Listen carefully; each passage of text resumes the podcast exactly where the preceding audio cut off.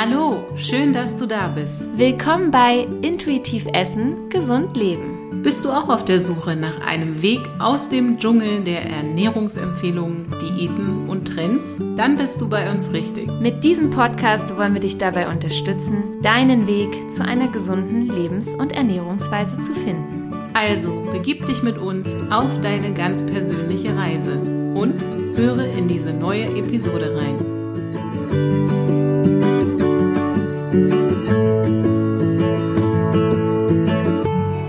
Hallo, schön, dass du wieder in eine neue Episode reinhörst. Wir freuen uns sehr, gerade heute auch wieder einen Gast bei uns zu haben. Und wie du vielleicht aus anderen Episoden schon mitbekommen hast, spielt die hormonelle Balance und Gesundheit gerade für Frauen eine sehr wichtige Rolle. Leider ist jedoch gerade unser sogenanntes endokrines System, also der gesamte Hormonhaushalt, sehr störanfällig. Und vor allem unsere moderne Lebens- und Ernährungsweise wirken in vielerlei Hinsicht darauf ein. Ich selber habe die Erfahrung gemacht, dass ja viele Schulmediziner nicht unbedingt darauf geschult wurden, die Ursachen für hormonelle Störungen ausfindig zu machen, sondern eher mit Medikamenten gegen die Symptome kämpfen. Wir möchten da auch niemandem einen Vorwurf machen, also das geht nicht gegen die Schulmedizin, denn das Zusammenspiel unseres hormonellen Systems ist nicht nur unglaublich komplex, es ist auch bei weitem noch nicht endgültig erforscht. Hinzu kommt, dass viele Einflüsse unserer modernen Lebensweise noch gar nicht so lange existieren und somit kann es für all die Zusammenhänge auch daher noch gar keine langfristigen Untersuchungen geben. Medikamente, die Symptome bekämpfen, sind nun mal auch oft dann die schnellere und einfachere Lösung und für eine intensive Analyse, warum denn vielleicht die Schilddrüse oder auch die Nebennieren nicht mehr so arbeiten, wie sie sollten, bleibt dann meist auch einfach keine Zeit. Hinzu kommt natürlich, dass hormonelle Disbalancen, also Störungen im Hormonsystem, meist aus mehreren und nicht nur aus einem Problem entstehen, wodurch es dann natürlich nochmal komplexer wird, sie zu untersuchen. Hat man die Ursachen dann identifiziert, beginnt überhaupt erst die Arbeit, denn mitunter muss an mehreren Baustellen gleichzeitig oder auch nacheinander gearbeitet werden. Ich denke da gerade nur an das Thema Darmgesundheit und Lebergesundheit.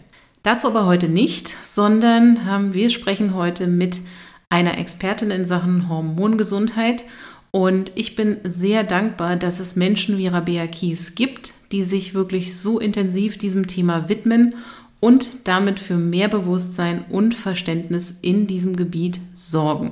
Rabea ist unser heutiger Interviewgast und mit ihrem Podcast der Arbeit als Personal Trainerin und Hormoncoach hat sie schon unzähligen Frauen ein neues Bewusstsein für Hormongesundheit vermitteln können und ihnen natürlich auch geholfen, in Balance zu kommen.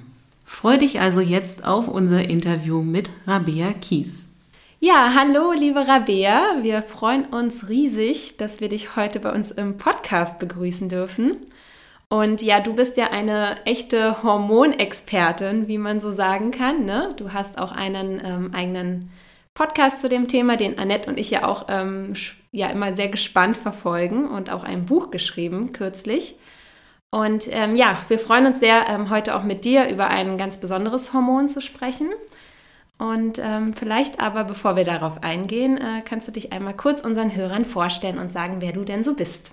Ja, ich bin Rabea Kies. Ich bin 45 Jahre zweifach Mama, verheiratet, wohne in Bergisch Gladbach in der Nähe von Köln und ja, bin Expertin für natürliche Hormonregulation, helfe also Frauen ähm, auf natürlichem Weg ihre Hormongesundheit ja selbst in die Hand zu nehmen und wieder in ein hormonelles Gleichgewicht zu kommen, um sich wieder richtig, richtig wohl zu fühlen. Hm, ja, genau das ist es doch, was wir wollen. Also uns richtig wohlfühlen und natürlich auch in Balance sein. Und wie schlecht man sich fühlt, wenn das nicht der Fall ist und natürlich die Hormone auch aus dem Lot sind, habe ich ja selbst erlebt. Also nicht nur die Schilddrüsenunterfunktion, sondern eben auch eine Östrogendominanz haben mir zu schaffen gemacht. Und daher freuen wir uns umso mehr, dass wir heute mit dir, lieber Rabea, darüber sprechen können, um auch unseren Hörerinnen das Thema näher zu bringen. Die erste Frage lautet dann natürlich, was ist Östrogendominanz? Ja, wir haben ja ähm, in unserem Zyklus zwei Haupt Hormone, sag ich mal, die unseren Zyklus ähm, regulieren, also den weiblichen Zyklus. Und das ist einmal das Östrogen, das ist sozusagen der Star der ersten Zyklushälfte und das Progesteron, was eine wichtige Rolle in der zweiten Zyklushälfte spielt, wenn wir den Zyklus einfach mal einfach der Einfachheit halber in zwei Hälften teilen. Ja, der Eisprung mhm. ist nicht in der Mitte des Zyklus bei den allermeisten Frauen, aber so im Modell stellen wir das gerne so dar. Genau. Und äh, im Grunde sollte also in der ersten Zyklusphase das Östrogen äh, die Hauptrolle spielen und Progesteron, der Gegenspieler, ist sozusagen, äh, ja, hat, spielt da einfach keine Rolle. Die Werte sind sehr niedrig. Mhm. Und nach dem Eisprung wird aber Progesteron produziert von der verbleibenden Eihülle, also dem Gelbkörper. Das haben viele Frauen schon mal gehört. Und ähm, genau, und deswegen ist da Progesteron relativ hoch und die Östrogenspiegel fallen dann zur nächsten Periode, zur nächsten Blutung wieder ab. Genau, und es geht eigentlich hier vor allem, wenn wir über Östrogendominanz sprechen, um das Verhältnis zwischen Progesteron und Östrogen, vor allem in, in der zweiten Zyklushälfte. Da können wir die beiden nämlich in, ähm, in eine Beziehung setzen. Und wenn jetzt ähm, Progesteron im Verhältnis zu Östrogen zu niedrig ist, dann können wir von einer Östrogendominanz sprechen. Also Östrogen hat dann eine, ja, eine verstärkte Wirkung und kann mhm. zu verstärkten Symptomen führen, die Frauen spüren, zum Beispiel mit PMS, also prämenstruellem Syndrom. Das sind Stimmungsschwankungen, Reizbarkeit, manchmal auch Aggressionen oder mhm. depressive Verspann äh, Verstimmungen so vor der Periode. Das können aber auch körperliche Symptome sein, die sich da zeigen. Brustspannen, also so schmerzhafte Brüste, auch berührungsempfindliche Brüste, Wassereinlagerungen, ähm, was kann das noch sein? Ja, das sind eigentlich so die, die hauptsächlichen prämenstruellen Symptome, wobei es ganz, ganz viele gibt. Also es gibt mhm. so viele Symptome, die Frauen entwickeln können, gerade auch in dieser zweiten Zyklushälfte vor der Periode. Genau, also das ist so das, das eine äh, Szenario, dass also wir ähm, diese relative Östrogendominanz haben im Verhältnis Östrogen und Progesteron. Und dann gibt es noch eine andere Art der Östrogendominanz, nämlich wenn Östrogen tatsächlich zu hoch ist. Also wirklich messbar zu hohe Östrogenspiegel im Blut oder im Speichel. Mhm. Und ähm, genau deswegen sprechen wir einerseits von einer absoluten Östrogendominanz oder aber auch, wenn es um das Verhältnis Progesteron und Östrogen geht, um die relative Östrogendominanz. Und hier mhm. ist vielleicht einfach nochmal spannend auch für die Frauen in den Wechseljahren, die ähm, zum Teil auch unter einem Östrogenmangel leiden. Das ist also normal, dass mit dem Alter gerade zur Menopause hin die Östrogenspiegel sinken. Aber auch hier können wir eine Östrogendominanz entwickeln, trotz zu geringer Östrogenspiegel. Mhm. Im Verhältnis dann wahrscheinlich ist, zu genau, Progesteron. Ne? ein bisschen merkwürdig, genau, aber im Grunde haben wir also niedrige Östrogenspiegel, aber das Progesteron ist noch niedriger im Verhältnis zu Östrogen. Deswegen mhm. können wir also trotz Östrogenmangel auch Symptome einer Östrogendominanz haben. Mhm. Ja, und, das ist und, spannend. Genau, und häufig ist es einfach so, ähm, dass die Symptome sich sowieso sehr stark überlappen. Also verschiedene Disbalancen, hormonelle Disbalancen können zum Teil dieselben Symptome auch hervorbringen. Mhm. Deswegen ist es manchmal gar nicht so einfach, das so ein bisschen auseinanderzuhalten. Ähm, aber im Grunde spricht trotzdem jede hormonelle Disbalance ihre eigene Sprache und hat ganz spezielle Symptome, die darauf schließen lassen, dass es sich um diese Disbalance handelt.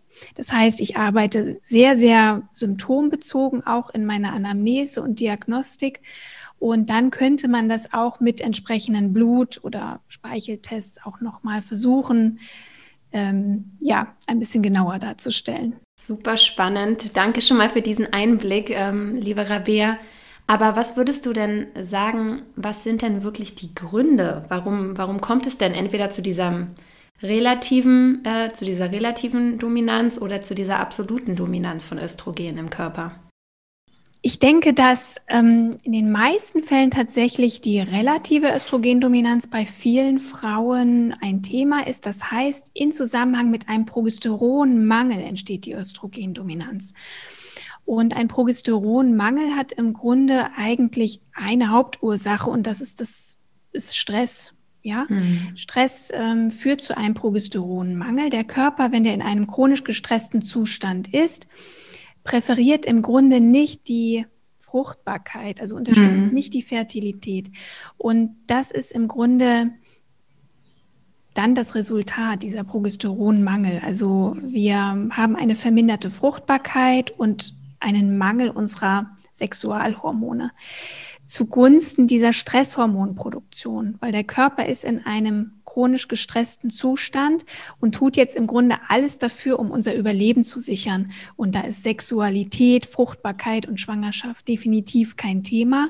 Und deswegen wird auch der Hormonbildung hier keine, ähm, ja, keine, keine ähm, Priorität. Danke. Keine Priorität zugesprochen. Und so muss man sich das vorstellen. Und Stress ist eben heutzutage nicht nur dieser chronisch, äh, dieser, dieser Termindruck und mhm. äh, äh, ja, Stress auf Arbeit, viele Termine und so weiter, sondern es ist vor allem auch chronischer Stress, der ganz unterschiedliche Ursachen haben kann. Also das können auch körperliche Ursachen sein. Ich sage jetzt mal Infektionen, mhm. Belastungen durch Viren oder Bakterien. Äh, das können chronische Entzündungen sein. Ähm, das können aber auch Medikamente sein, die wir beispielsweise einnehmen über viele Jahre möglicherweise oder wenn wir chronisch ähm, Schmerzen haben und immer wieder auch Schmerzmittel einnehmen. Mhm. Auch das kann ähm, zu Entzündungen führen. Und, Umweltgifte auch? Ja, genau. Also Umweltgifte sind ja sowieso dann, da wäre ich nämlich gleich noch drauf gekommen. Mhm. Das sind äh, die Ursachen auch, die eine absolute Östrogendominanz unterstützen. Mhm. Ne? Genau, aber ich bleibe noch mal kurz beim Progesteronmangel. Also das ist eigentlich so der Hauptgrund Stress bei vielen Frauen, aber beispielsweise auch Stress durch zu wenig Essen, durch mhm. starke Kalorienrestriktion, durch Diäten, Mahlzeiten auslassen beispielsweise. Also viele Frauen, die eine Diäthistorie hinter sich haben, ähm, die klagen über Progesteronmangel oder auch ausbleibende Perioden, was eine Folge sein kann eines Progesteronmangels oder mangelnde Fruchtbarkeit. Und durch dieses Weglassen bestimmter Makro- und Mikronährstoffe kann es eben auch zu einem Nährstoffmangel kommen. Und wir brauchen Fette, Eiweiße, Kohlenhydrate auch zur Produktion von Hormonen. Und wir genau. brauchen viele Mikronährstoffe wie B-Vitamine beispielsweise, Zink, Magnesium und so weiter, um auch Hormone herzustellen. Und das sind diese beiden Hauptfaktoren Nährstoffmangel und Stress für einen Progesteronmangel. Und die absolute Östrogendominanz, also wenn zu viel Östrogen im Blut ist, entsteht entweder durch ähm, hohes Körperfett, weil ein hoher BMI, ein hoher Körperfettanteil ähm, sorgt dafür, dass Östrogene gebildet werden. Also im Fettgewebe werden Östrogene gebildet. Ne? Und das heißt, dass viele Frauen mit einem sehr hohen BMI oder Körperfettanteil auch eine hohe Wahrscheinlichkeit haben, eine Östrogendominanz zu entwickeln. Dann äh, sind es, wie du sagtest, Umweltgifte, ähm, hormonwirksame Substanzen in unserer Umgebung, ob es jetzt Möbel sind, ob es äh, ja irgendwelche Ausdünstungen aus Teppichen sind, ob es mhm. Duftstoffe sind in Duftkerzen, Weichspülern und Parfums oder überhaupt in unseren Kosmetikprodukten. Äh, da sind ganz viele äh, so ähm, ähm, ja, Xenoöstrogene. Ja, ähm, so Parabene und äh, Konservierungsstoffe und sowas mhm. drin. Ähm, die eben auch hormonwirksam sind. Und diese Stoffe setzen sich auf unsere Östrogenrezeptoren und sorgen dafür, dass unsere eigenen Östrogene nicht so gut andocken können und einfach auch ein, ja, einfach das Blut sozusagen überschwemmt wird mit Östrogenen. Und wir haben auch aus der Ernährung einiges, aus den Nahrungsmitteln, Pestizide, Herbizide. Bei gespritzten Lebensmitteln beispielsweise kommen die über die Nahrung in unseren Körper Und äh, ja, Plastik, alles was aus Plastik ist, BPA, wenn wir aus Plastikflaschen trinken oder Lebensmittel mm. Plastik verpackt sind, konsumieren, dann nehmen auch die diese Substanzen auf.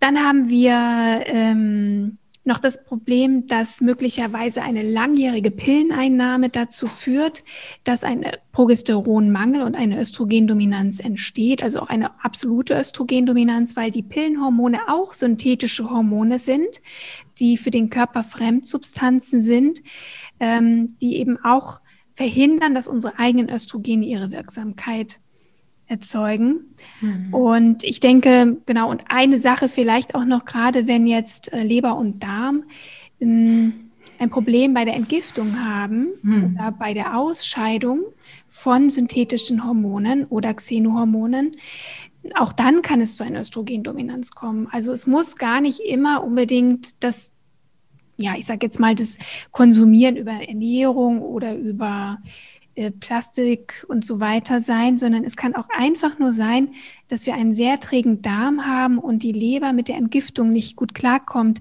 ja. von Östrogenen, sowohl der körpereigenen als auch möglicherweise dann der Fremdöstrogene. Genau. Und das ist manchmal auch eben eine Erklärung für Frauen, die immer so sagen, ja, ich mache ja doch schon alles richtig und ich lasse doch alles weg, ne? Wie bei dir, Annette, hast du ja gerade erzählt ähm, dann kann man sich das nochmal angucken. Wie sind eigentlich die Entgiftungswege der mhm. Leber? Funktionieren die so, wie sie funktionieren sollen? Und auch ja. der Darm beispielsweise spielt gerade bei der Östrogendominanz eine große Rolle, weil wir haben eine Darm, ähm, einen Bakterienstamm, ähm, der für die ähm, für die Regulation unserer Östrogene, also für die Ausscheidung der Östrogene zuständig ist. Und wenn dieser Bakterienstamm, das nennt sich Estrobolom, eben auch aus dem Gleichgewicht geraten ist, weil unsere Darmflora gestört ist, unser Mikrobiom gestört ist, auch dann kann das zu einer Östrogendominanz führen. Also hm. es ist echt sehr komplex.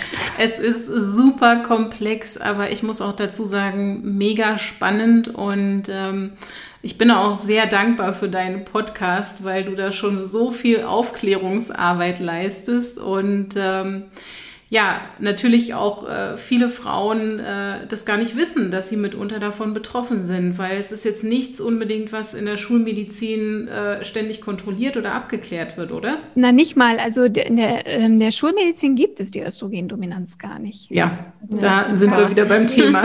Also insofern ist das schwierig, zum Arzt zu gehen und zu sagen, ich glaube, ich habe eine Östrogendominanz. Also es könnte sein, dass der das auch noch nie gehört hat. Mhm. Also es ist keine Diagnose. Ja, ja, gibt es nicht. Was würdest du denn sagen, warum sind letzten Endes doch aber auch immer mehr Frauen davon betroffen? Naja, ich habe ja jetzt aufgezählt, die, was die Ursachen sind. Und, und genau. ich ganz ehrlich sagen, äh, unser, unser ganzer Lifestyle, unser, mhm. unser Leben, ja, äh, provoziert eine Östrogendominanz. Mhm. Also im Grunde, ähm, wir müssen uns sehr anstrengen, nicht davon betroffen zu sein.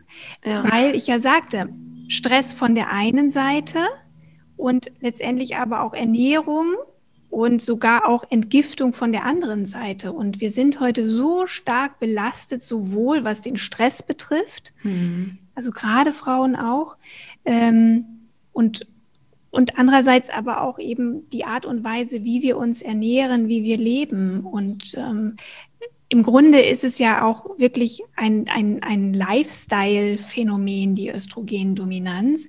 Und das soll aber auch Mut machen, denn ich möchte sagen, dass man sich damit nicht abfinden muss, denn so wie sie kommt, kann man sie auch wieder auf natürlichem Weg in den Griff bekommen. Das ist ja das Schöne. Wir haben das selbst in der Hand. Nur wir müssen uns mit den Ursachen beschäftigen, warum sie entsteht und dann Schritt für Schritt diese Ursachen sozusagen beheben, um wieder ins Gleichgewicht zu kommen.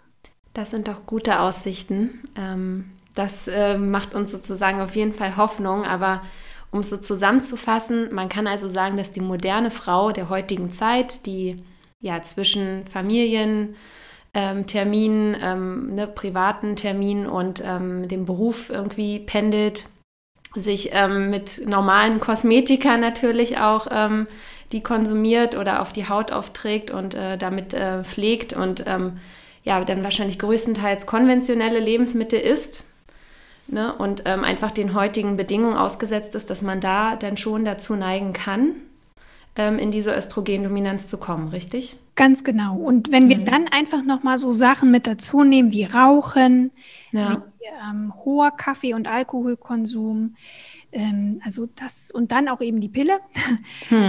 ähm, das setzt im Grunde dem Ganzen auch noch die Krone auf. Ja, und man muss ja dazu sagen, dass äh, die Pille heute immer früher auch eigentlich schon verschrieben wird. Ne? Also dass äh, ich habe das auch mal so eine Zeit lang verfolgt und äh, konnte es eigentlich nicht nachvollziehen, weil der Körper befindet sich ja auch noch im Wachstum und auch damit eigentlich sozusagen das hormonelle Gleichgewicht noch in der Entwicklung, oder? Genau.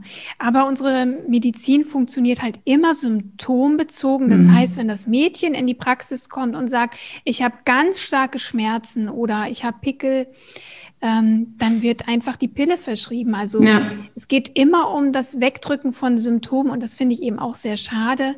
Ähm, anstatt gemeinsam zu überlegen, wie können wir ähm, ja deine Gesundheit unterstützen, weil ganz ehrlich, es ist normal, wenn die Hormone sich gerade anfangen auch zu ähm, ja zu bilden und ähm, die Eierstöcke anfangen, Hormone zu produzieren, der Körper muss das erstmal üben. Das braucht ein paar Jahre.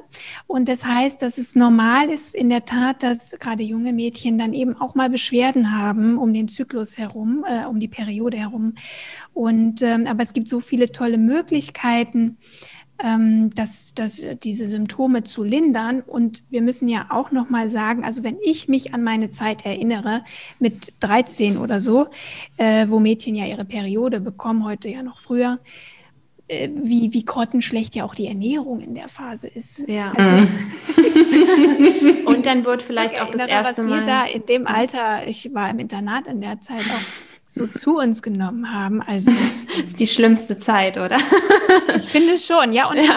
dann eben auch viel, nicht, nicht jeder, aber je nachdem, man probiert viel aus mit irgendwelchen Parfums und. Kosmetik ja. und sprüht sich hier ein und da ein und so weiter und man isst schlecht und dass das natürlich auch zu Entzündungsprozessen führen kann und auch eben Symptome verstärken kann um die Regel herum, ist ja ganz klar. Das ja. heißt, im Grunde müssten wir das ganz anders angehen, dieses Thema. Ne? Mhm. Und leider ähm, ja, stoppen wir im Grunde mit der Pille die Reifung der Eierstöcke und die Reifung unseres Hormonsystems. Und wenn wir dann ein paar Jahre später die Pille absetzen, sind wir an dem gleichen Punkt, an dem wir waren, als wir mit 14 die Pille genommen haben. Wahnsinn. Na, und deswegen haben Frauen dann auch große Probleme beim Abnehmen. Äh, beim Abnehmen, wie komme ich jetzt auf Abnehmen? Beim, ähm, wobei ja. Abnehmen kann natürlich auch ein Thema sein, wenn die Hormone nicht stimmen. Beim Absetzen der Pille. Hm, dass dann hm. der Zyklus wieder regelmäßig wird und ähm, ja, überhaupt sich einfach so ein, alles wieder so einpendelt, wie es eigentlich sein soll. Ne? Genau. Hat ja nie stattgefunden. Aber weil du gerade das Thema Abnehmen erwähnt hast, ähm, Östrogendominanz fördert ja auch unter anderem Gewichtsprobleme, ne? Genau, ähm, weil im Grunde, wie gesagt, unsere Hormone, die, die wollen immer nur unser Bestes. Und wenn sie in einer guten, in einer guten Balance zueinander stehen, dann haben wir auch keine Probleme mit unserem Stoffwechsel, mit unserem Körpergewicht. Aber in dem Moment, wo, wo die Hormone sich verschieben, ist der Körper sozusagen auch wieder in einer Stresssituation. Ja, und ähm, also ich sag mal, wie gesagt, es gibt halt so Hormone, die und die uns das Abnehmen ein wenig erschweren. Östrogen ist eins davon, weil es dazu neigt, ähm, Wasser einzulagern und ähm, das Zellwachstum anregt beispielsweise. Umgekehrt ist das Progesteron ja, so ein, so ein natürlicher Entwässerer. Ne? Ähm, das ist so ein, ein Stoffwechselbooster. Mhm. Und wenn wir an einem Mangel leiden von Progesteron und einem Überschuss an Östrogen, dann ist eben Fettspeicherung eher angesagt. Und das ist so ein bisschen das Problem äh, an der Sache. Aber wie gesagt, es gibt ja meistens einen Grund, warum Progesteron zu niedrig ist. Und das ist eigentlich letztendlich immer Cortisol, das Stresshormon. Und das ist ähm, neben Insulin auch ein Fettspeicherhormon. Und meistens sind diese drei Hormone gemeinsam im, in der Disbalance. Also wir haben selten nur einen Mangel an Progesteron. Mhm. Also eigentlich immer auch eine Dominanz der Stresshormone. Gleichzeitig geht die Schilddrüsenfunktion ähm, ja bergab, also sie wird, die Schilddrüse wird gedrosselt und ähm, ja, der Blutzuckerspiegel schwankt. Also das ist meistens sehr systemisch. Deswegen kann man immer so ja. schlecht so nur einem Hormon die Schuld geben. Die ja. reagieren immer aufeinander. Man muss es ganzheitlich betrachten, ne? Genau. Und deswegen bringt es übrigens auch nichts, wenn ich jetzt einen Progesteronmangel habe, zu denken, dann kann ich ja jetzt Progesteron nehmen Oh je. Dann geht es mir wieder besser. das funktioniert nicht, hm. weil wir äh, letztendlich ja das ganze System wieder in Ordnung bringen müssen. Hm. Und häufig gerade sehr gestresste Frauen, wenn die jetzt beispielsweise Progesteron supplementieren, durch Gels oder durch Kapseln oder so, ähm, dann wirkt es bei denen gar nicht, weil der Körper, Progesteron ist nur ein Vorstufenhormon, ein Prohormon für viele andere Hormone. Und der mhm. Körper, wenn der gestresst ist, dann macht er aus Progesteron nicht Progesteron und nutzt das für sich, sondern er baut andere Hormone, vor allem Stresshormone.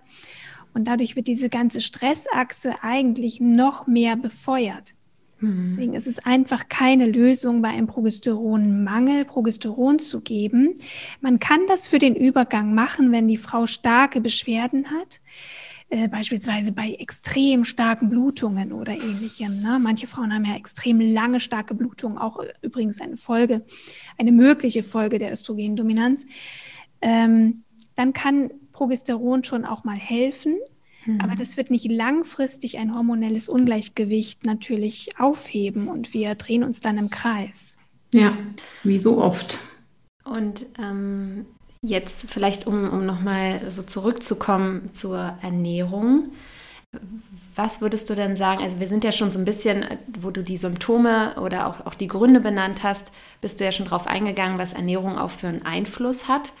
Aber ähm, inwiefern kann man denn mit Ernährung ähm, vielleicht auch das Östrogen oder die Östrogendominanz wieder umkehren oder generell in eine Balance wiederkommen mit unseren Hormonen? Mhm. Also ich muss dazu sagen, wenn wir weiter so gestresst sind, dann können wir mit der Ernährung nicht so viel erreichen. Okay. Also für, ja. mich, steht, für mich steht ehrlich gesagt, gerade bei diesen Sexualhormonen, immer die Stressregulation an allererster Stelle. Okay. Ne? Das ist aber für viele schwer. Ja, in der heutigen Zeit.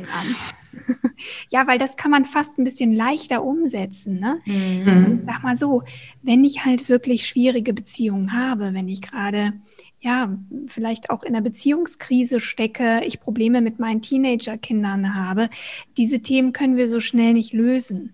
Mhm. Ja, ist jetzt nur ein Beispiel. Ne? Jede Frau wird wissen, wo oder hoffentlich, äh, wo ihre Stressoren auch liegen. Ne? Oft ist das unbewusst. Also wir gehen darüber hinweg und denken, na ja, wir kommen schon irgendwie damit klar. Aber es ist schon etwas, was so in uns nagt und vor allem, wenn es dann über Jahre so läuft und wir zu wenig Ausgleich haben und keine Methoden finden, uns zu entspannen und das System zu regulieren, dann kann das wirklich auch zu Hormon Problem führen. Das muss ich einfach so sagen. Danke nochmal fürs Erwähnen. Das ist, glaube ich, ganz wichtig. Ich glaube, wir, wir können das auch gar nicht oft genug betonen. Und ähm, wir haben ja gerade nochmal über das Thema Stress in einer anderen Episode gesprochen und greifen das auch immer wieder auf. Und es ist so schön, dass sich sozusagen auch das Gespräch mit dir nochmal daran anschließt. Also Stressreduktion steht auf jeden Fall mit im Vordergrund. Aber wir schauen natürlich auch gerne drauf, was kann man eigentlich noch über die Ernährung steuern und wie kann man da auch noch mit Einfluss nehmen. Und deswegen ist es auch so wichtig, dass wir uns jetzt auch mit der Ernährung nicht so anfangen zu stressen, ja. Mhm. Also ich kann jetzt über ganz viele ganz Dinge wichtig. sprechen, ähm, die, die unterstützen. Ja. Aber wichtig ist für die Hörerin, dass sie nicht alles sofort auf einmal umsetzen muss. Nee. Ja, das ist also einfach ein, ein Prozess. Mhm. Und das ist sehr wichtig, weil sonst haben wir schnell keine Lust mehr. Und äh, Problem ist auch häufig, dass wir uns viel zu viel erhoffen, nur weil wir jetzt mal zwei Wochen die, die Ernährung umstellen. Also wir denken dann, jetzt muss ja mal was passieren.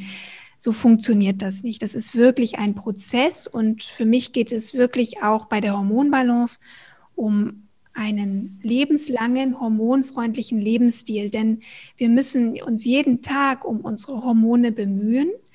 Und Hormonbalance ist nicht selbstverständlich. Also gerade in diesen Zeiten, ja, äh, wir müssen uns damit abfinden, dass wir jeden Tag unseren Hormonen etwas Gutes tun müssen.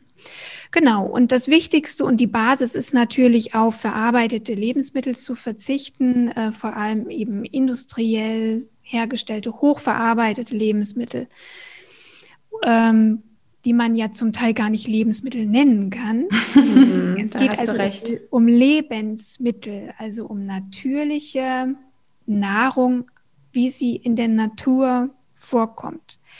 Und das ist eigentlich immer so das Wichtigste, was wir zuallererst umsetzen sollten. Ja, und das ist im Grunde eigentlich eine sehr vielseitige, abwechslungsreiche Ernährung. Denn wenn wir da jetzt auch wieder anfangen, das wegzulassen und keine Kohlenhydrate und kein Fleisch, mm. dies und nicht das, dann geraten wir in einen Mangel. Also es geht um Balance, damit wir alle Nährstoffe bekommen. Das ist am einfachsten. Also wir können das über Nahrungsergänzung eigentlich überhaupt nicht nachbauen, was wir über die Ernährung aufnehmen müssen. Und genau, also insofern eine sehr pflanzenreiche Ernährung ist wichtig. Warum pflanzenreich? Wir brauchen halt Ballaststoffe, weil die äh, Ballaststoffe dafür sorgen, dass ähm, die Östrogene im Darm gebunden werden und ausgeleitet werden. Ne? Was also wir vermeiden müssen, ist ein träger Darm. Das heißt, wenn Frauen unter Verstopfung leiden, eine sehr träge Verdauung haben, nicht jeden Tag auf die Toilette gehen können, dann kann selbst das eine Östrogendominanz erzeugen. Hm. Ne? Ähm, insofern sollten wir uns also immer um eine ballaststoffreiche Ernährung kümmern. Und da haben eben gerade so Pflanzen, also egal was, Gemüse, grünes Blattgemüse, Salate sind super. Aber man kann natürlich auch mit Leinsamen, Flohsamenschalen, Chiasamen arbeiten und ganz viel trinken. Das finde ich schon mal wichtig. Und gerade für die Östrogendominanz, wenn wir jetzt also äh, die Leber unterstützen möchten, dann sind die Kohlgemüse sehr wichtig. Und zwar enthalten Brokkoli, Weißkohl, Rotkohl, Rucola und Co. Ähm, Senföle. Es gibt verschiedene Senföle, wie Sulforaphan beispielsweise. Und die können tatsächlich bei der Östrogenentgiftung helfen, dass die Leber es also schafft, die Östrogene auf sicherem Weg auch zu entgiften und auszuleiten. Das ist ein weiterer Tipp.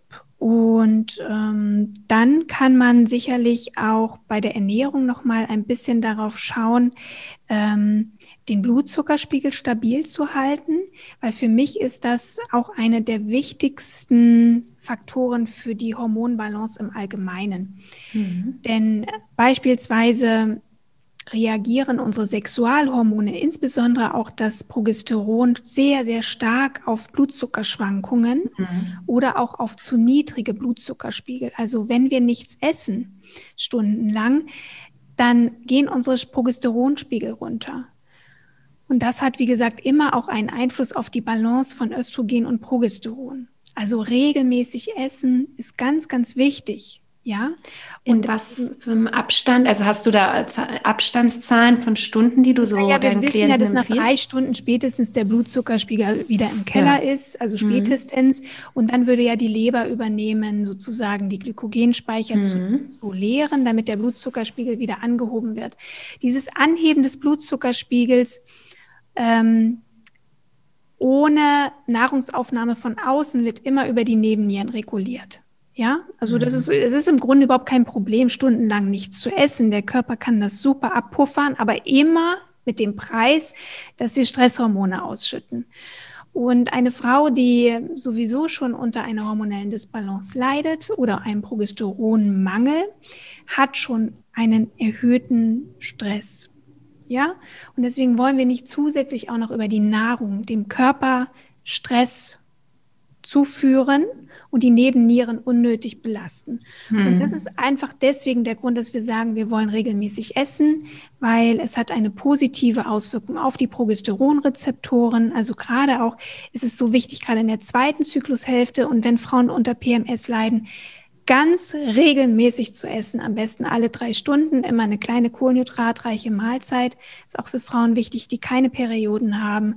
Ähm, das wird sich sehr zeigen, dass den Frauen das sehr, sehr gut tut. Ne? Also ähm, nicht weniger, sondern mehr essen ist gerade bei Progesteronmangel sehr wichtig und bei PMS. Es geht hier gar nicht darum, ähm, das jetzt lebenslang so umzusetzen. Ähm, aber ich muss ja immer schauen, also ich betrachte vieles einfach aus Sicht der Hormonbalance. Ja, es gibt auch andere, ich sage jetzt mal, diabetische äh, oder diätische, ich weiß gar nicht, wie man das nennt, Interventionen. Ne? Hm. Äh, ich sehe es immer aus Sicht der Hormonbalance und wenn jemand vielleicht einen Reizdarm hat, der würde natürlich andere Empfehlungen von mir bekommen. Aber das ist sehr wichtig. Ne? Und deswegen sage ich so alle drei bis vier Stunden essen bei äh, Progesteronmangel, bei ausbleibenden Perioden oder bei Schilddrüsenunterfunktion oder bei Nebennierenbeschwerden.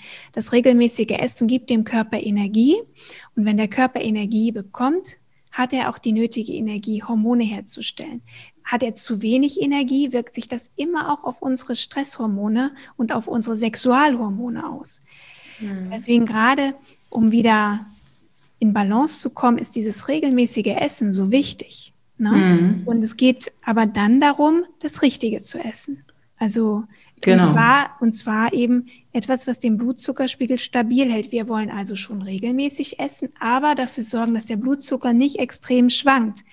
Na, deswegen ist es immer schön, wenn wir einfach keine isolierten Kohlenhydrate essen, erst recht nicht von äh, verarbeiteten Lebensmitteln, also ich sage jetzt mal so Zucker und so, ne? Also da brauchen mm. wir ehrlich gesagt gar nicht drüber sprechen, dass ein hoher Zuckerkonsum ist, das wissen ja eigentlich schon alle. Also das sollten wir weglassen.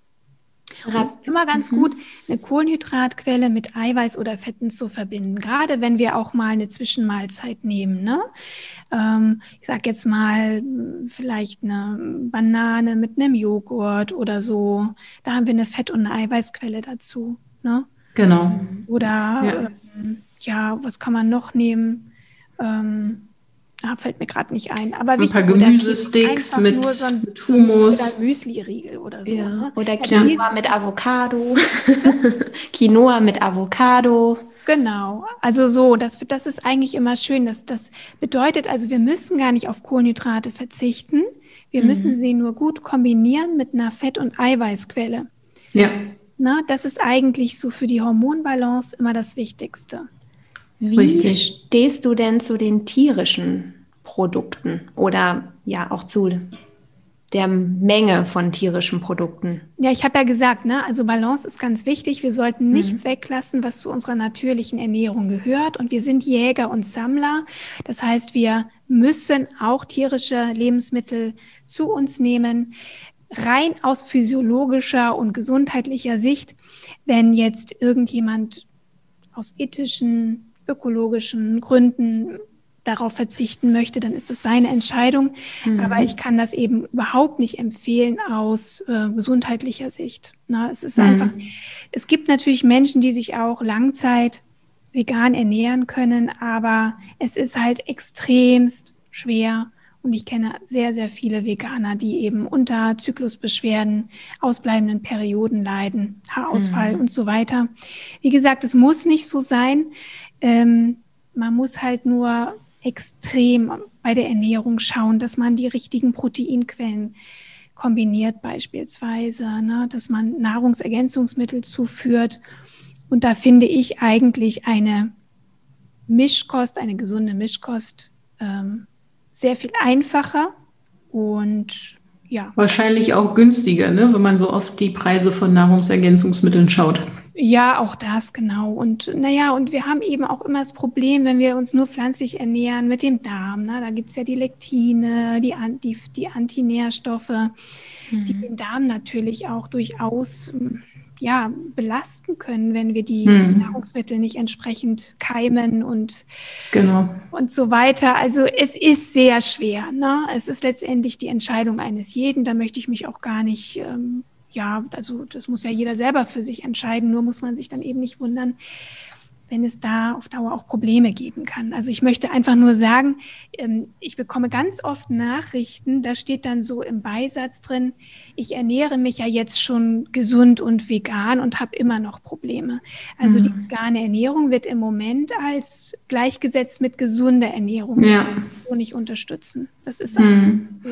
Zumal ja auch. Denken, es ist gesund ja. und es ist ja auch super gesund. Ich ernähre mich auch, ich ernähre mich auch größtenteils pflanzlich, mhm. aber ähm, ich würde nicht die tierischen Lebensmittel weglassen. Und ähm, es, es, heißt ja auch gar nicht, dass man jetzt ganz viel Fleisch essen muss. Viele finde ich dann auch setzen das immer gleich damit gleich, dass man viel Fleisch essen muss, um Gottes Willen. Ähm, nee, aber es geht darum, auch mal Eier zu essen, die extrem die Fruchtbarkeit unterstützen und unsere Hormonspiegel enthalten ja ganz viel Progesteron. Da schlüpft ja auch lebend raus.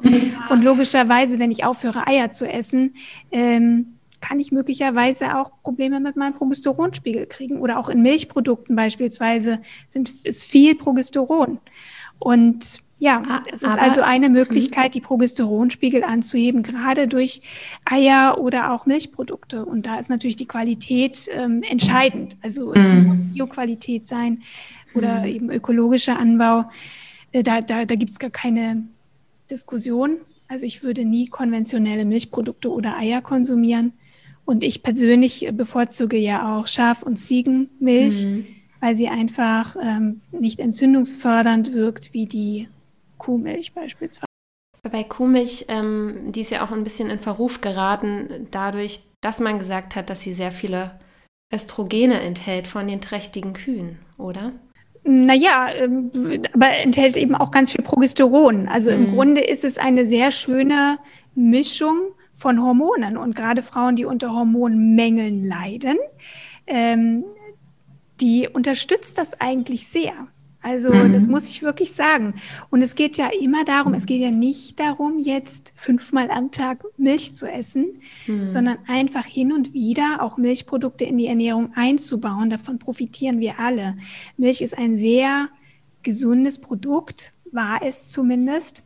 Aber wenn wir heute im Aldi eine, eine Kuhmilch trinken, dann äh, hat das nichts mehr mit einem gesunden Lebensmittel zu tun. Mhm. Und das ist so ein bisschen das Problem. Wir müssen immer gucken, welche Qualität nehme ich da zu mir. Ne? Ja. Und dann sage ich lieber, bevor ich jetzt Milch aus dem Aldi trinke, trinke ich auf gar keinen Fall lieber irgendeine Milch. Keine. Hm. Genau. Ja. Also es ist mal wieder ne, die ausgewogene und äh, vollwertige Ernährung, ja, also nichts äh, komplett auszuschließen. Und wie gesagt, wir betonen ja auch immer wieder, dass es äh, eine pflanzenbasierte und natürlich auch eher eine basenüberschüssige Ernährung sein sollte, dass aber eben wirklich auch ähm, man jetzt nichts konsequent ausschließen sollte, nee, insbesondere dann nicht. Die überschüssige Ernährung schließt ja überhaupt nicht aus, dass man mhm. auch tierische Produkte konsumiert. Genau. Es geht ja um die Balance. Genau. Und das verstehen viele falsch, finde ich. Mhm. Ja, wir sagen auch immer, ne, also mittlerweile bekämpfen wir uns mit Messer und Gabeln, was so die Ernährungstrends und gewisse Dogmen auch betrifft, die da immer wieder durch die Landschaft getragen werden. Und eigentlich könnte es so viel einfacher sein, weil du hast es ja auch nochmal gesagt, wir stressen uns auch extrem mit diesem Thema Ernährung anstatt da wieder so ein bisschen auch bei uns zu sein ne, und auch auf uns und unseren Körper zu hören. Und das ist ja, glaube ich, etwas, was auch du immer wieder befürwortest, dass man da eben wirklich in sich reinspürt und guckt, ne, was bekommt mir gut, was bekommt mir weniger. Und ähm, was ich nochmal an der Stelle erwähnen möchte, ist, dass du ja auch ein wirklich tolles Buch veröffentlicht hast und äh, darin ja nochmal sehr intensiv auch auf das Thema Ernährung eingehst mit tollen Rezepten zeigst, was eigentlich letzten Endes auch die Ernährung für unsere Hormongesundheit tun kann. Ne? Absolut, genau, genau. Und ich finde auch immer so wichtig, dass, äh, also ich bin ja auch äh, relativ aktiv, auch bei Instagram. Ich bekomme jeden Tag viele, viele Nachrichten. Und ich finde immer, weil du sagtest, man soll sich damit nicht so stressen. Mhm. Also ich sag mal so, dann sagt irgendjemand, Nüsse sind nicht gut für die Schilddrüse. Ne? Und die Frauen sind völlig verunsichert. Die schreiben mir dann, darf ich jetzt keine Nüsse mehr essen? Also das ist alles Quatsch. Also es geht immer um die Balance. Es geht doch hm. nicht darum, dass ich mir jeden Tag äh, 50 Gramm Nüsse reinschiebe. Dass ich das nicht jeden Tag mache und hin und wieder mal eine Handvoll Nüsse über mein Müsli ist einfach nur gesund. Aber alles, was wir im Übermaß dann wieder praktizieren oder sagen wir mal so, jetzt wird ja die Milch komplett durch Pflanzenmilch dauernd ersetzt. Aber die Pflanzenmilch hat null Nährstoffe. Ähm, sie enthält in den meisten Fällen Sonnenblumenöl, was wirklich ein relativ Oft, ja. minderwertiges Öl ist. Ja, oder Zucker. Oder ja, oder Zucker, genau. Ähm, mhm. Aber wenn ich jetzt jeden Tag eben diese Pflanzenmilch trinke, die eigentlich zu äh, 98 Prozent aus Wasser besteht, ähm, dann ist das ja auch nicht unbedingt ideal. Ne? Und deswegen es ist immer so, alles, was wir so ja im Übermaß wieder konsumieren, mhm. das ist wieder nicht gut. Und so kann das gesündeste Lebensmittel und auch gegen uns arbeiten letztendlich. Also ja. ich könnte, glaube ich, in jedem Lebensmittel ähm, irgendwas finden, was jetzt nicht ganz optimal für die Gesundheit ist. Ne? Ja. Und also und gerade auch der Sojakonsum ist ja durch das Vegane sehr angestiegen und Soja hat ja doch eher auch eine negative Wirkung bei Östrogen. Genau, gerade eben, weil äh, Soja ist wirklich eines der, äh, der stärksten Phytoöstrogene. Und ja, und wenn ich das natürlich jeden Tag konsumiere, dann kann ich natürlich auch auf Dauer eine Östrogendominanz möglicherweise entwickeln, wenn vielleicht noch ein paar andere Faktoren dazukommen. Ne? Mhm. Es ist meistens nicht eine Sache. Ja. Es sind meistens äh, verschiedene Dinge, die dann zusammenspielen. Wir sagen ja auch immer, wenn man schaut, wie es früher war und in die Natur auch guckt, wie sich Tiere ernähren, dadurch, dass Dinge halt auch saisonal wachsen. Ne? Ähm, das, da hat man sich halt auch jeden Tag irgendwie, hat man anderes Blattgrün zu sich genommen oder andere Saaten, andere Nüsse, andere Kerne. Ähm, oder mal Fleisch, mal Eier, ähm, mal Fisch, wer denn sozusagen in der Region gelebt hat.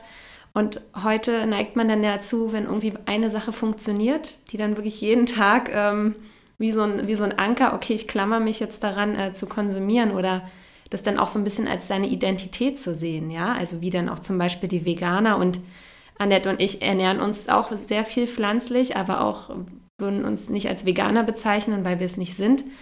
Ähm, und da wird es dann halt immer sehr dogmatisch, wie wir sagen. Ne? Genau. Und das ist eigentlich überhaupt nicht möglich, weil wir dadurch auch unserem Körper sozusagen die Möglichkeit nehmen, uns zu signalisieren, was brauche ich gerade. Mhm. Ne? Weil Sag mal, wir haben ja deswegen einen natürlichen Appetit zum Teil, Lust auf bestimmte Nahrungsmittel zu bestimmten Zeiten. Und das hat ja immer auch einen Grund. Und wenn ich jetzt dogmatisch sage, ich darf das aber nicht essen, weil das ist meine Ideologie, dann arbeiten wir gegen den Körper. Und ich finde, mhm. wir sollten immer mit dem Körper arbeiten, ne? das immer im, im Team. Ja. Und ähm, ja, Deswegen, das ist eigentlich so wichtig und da auch wieder ein bisschen die Sprache des Körpers wieder zu hören, zu lernen und dann auch zu reagieren. Mhm. Und das ist sehr individuell. Also was der einen Frau gut tut, muss der anderen noch lange nicht gut tun. Und natürlich, ich in meinem Podcast oder auch ihr, wir geben immer mal wieder Empfehlungen ne, zur Ernährung und so weiter. Und trotzdem muss den Hörerinnen immer bewusst sein, dass das niemals immer für alle Frauen gleich ja, gilt. Und das absolut. ist immer die Schwierigkeit, in der wir ja auch stecken. Wir wollen eigentlich den Menschen Gutes tun und Tipps geben, aber in dieser Absolutheit ist es gar nicht nötig, das umzusetzen. Hm. Und es gibt eben, wie gesagt, nicht den einen Weg, sondern ganz viele verschiedene Wege. Und das ist ja genau auch die Message, die wir versuchen zu vermitteln, dass am Anfang einfach das Bewusstsein steht. Das Bewusstsein für sich und äh, eben auch für die eigenen Bedürfnisse.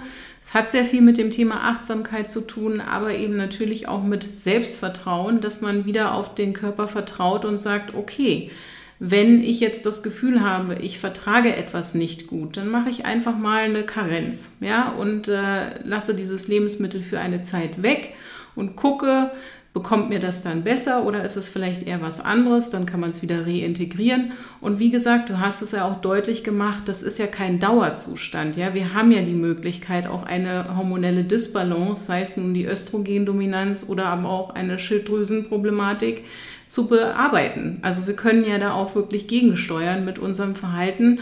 Und ähm, die Faktoren, die wir heute nochmal so schön auch von dir gehört haben, sind eben natürlich zum einen die Stressreduktion dass wir uns auch, ich sag mal, äh, mit unserem Lifestyle ein wenig auseinandersetzen und überprüfen, was konsumiere ich da eigentlich. Und das betrifft eben nicht nur die Nahrung, sondern eben auch solche Sachen wie Duftkerzen, alles Mögliche, was wir aus der Umwelt zu uns nehmen.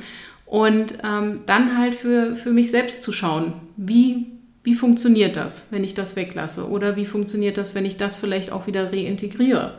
Und ähm, da darf jeder wirklich individuell bei sich anfangen zu gucken. Aber ich muss natürlich wirklich dazu sagen, dass ich finde, dass dein Buch, was du jetzt auch äh, rausgebracht hast, da nochmal eine sehr schöne Unterstützung bietet.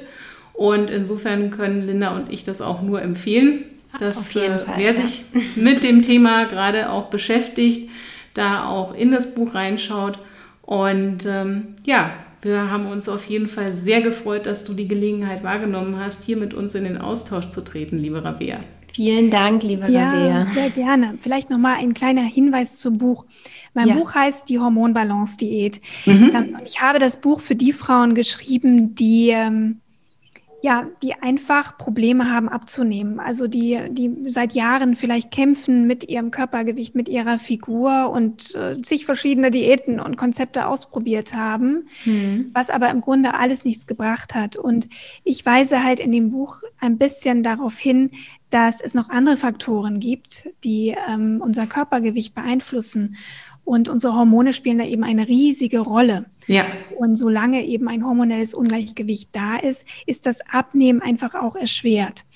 Aber nichtsdestotrotz ähm, sage ich eben, es geht halt nicht, also natürlich ist auch ein Kaloriendefizit äh, zum Abnehmen sinnvoll, aber es ist eben, es reicht einfach nicht. Wir müssen die Hormone erst in Balance bringen. Und ich spreche in dem Buch also auch Frauen an, die nicht abnehmen möchten, sondern einfach nur eine hormonfreundliche Ernährung für sich finden wollen und mhm. vor allem auch die Hormone kennenlernen wollen, die unsere Hormone oder die unsere Figur, unser Körpergewicht beeinflussen, aber die auch viele andere Symptome erzeugen, wie hm. Schilddrüsenhormone, hm. Östrogene, Insulin, Cortisol und man kann da einfach mal ein bisschen sich belesen, wie die Hormone uns eigentlich beeinflussen. Nicht nur unser Körpergewicht, sondern auch unsere Stimmung, unsere Haut, unsere Haare, unseren Zyklus, unsere Fruchtbarkeit.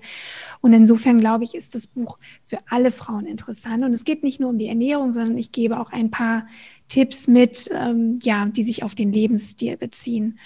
Und äh, wenn ähm, eure Hörerinnen vielleicht nicht ganz sicher sind, könnte bei mir eine Östrogendominanz vorliegen oder nicht, dann habe ich auf meiner Website auch einen kostenlosen Hormonselbsttest.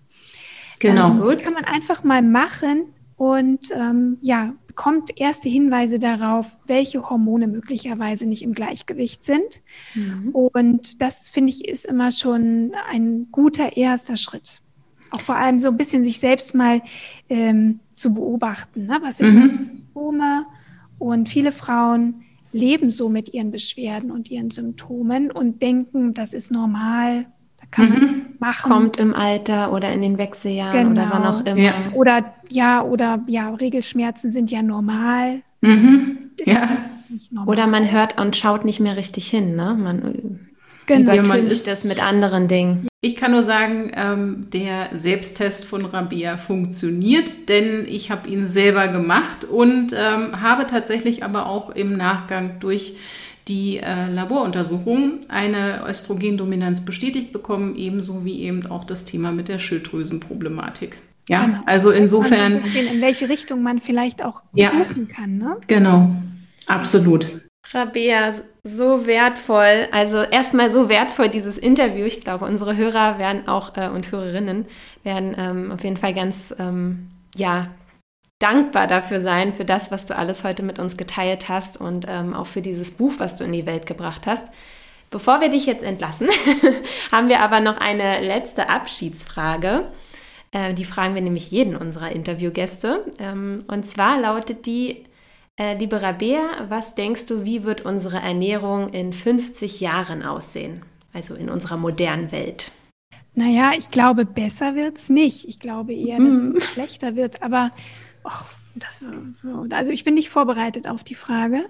Alles ähm, gut, du kannst auch kurz nachdenken.